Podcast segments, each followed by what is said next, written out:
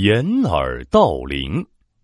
很久很久以前，有一个又懒又笨的小偷，他整天都躺在床上呼呼睡大觉，直到肚子饿了的时候，才肯爬起来去大街上偷点东西填饱肚子。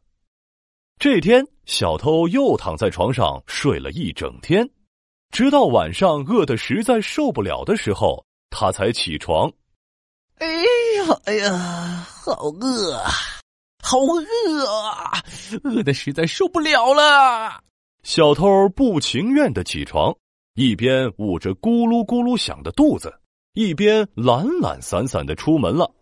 唉，这家我昨天刚偷过，这家前天就是在这里偷的，这家，这家，还有这家。哎呀，这些人家里我都偷过了。今天去哪家好呢？小偷一边走一边想着。没多久，他看到了一户又高又大又漂亮的房子。哎呀，真是一户有钱人家呀！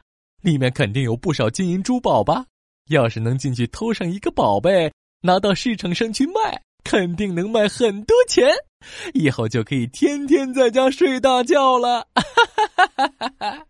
这样想着，小偷加快了脚步，飞快的走了过去。刚到门口，这个小偷就被院子里的大钟给吸引了。哎呀呀呀呀！多么大、多么漂亮的钟呀！上面还刻着漂亮的花纹。哎呀呀，这口钟一定很值钱呢！嘿嘿嘿，趁着天黑，不如我就把这口钟背回去卖掉吧。小偷走到大钟前。挽起袖子就去搬那口大钟，一二三，嘿呦，嘿呦，一二三，嘿呦，嘿呦，哎呀呀，这口钟太重了。小偷围着钟，这里抬一抬，那里搬一搬，怎么也搬不动。哎呀呀，我得想个办法才行。哎，有了。我可以把这口钟砸碎，再慢慢背回去，不就行了？小偷左瞧瞧，右看看，在院子里找到一个大锤子，他用力的朝钟砸去，咣！一声巨大的钟声响起，小偷啊，被吓得赶紧捂着耳朵，藏进了草丛里。哎呀呀，哎呀呀！这口钟的声音太响了，这不是在告诉别人我在偷钟吗？不行不行，我还得再想个办法。这时，小偷觉得钟声好像小了一点。哎呀呀，对呀，我把耳朵捂上，不就听不到声音了吗？这样就没有人知道我在偷钟了。小偷麻利的从衣服上撕下了两块布条，塞进了耳朵里。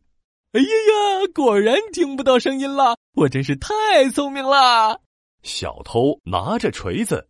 大摇大摆的走到那口钟下，一下一下砸了起来，钟啊咣咣咣的响。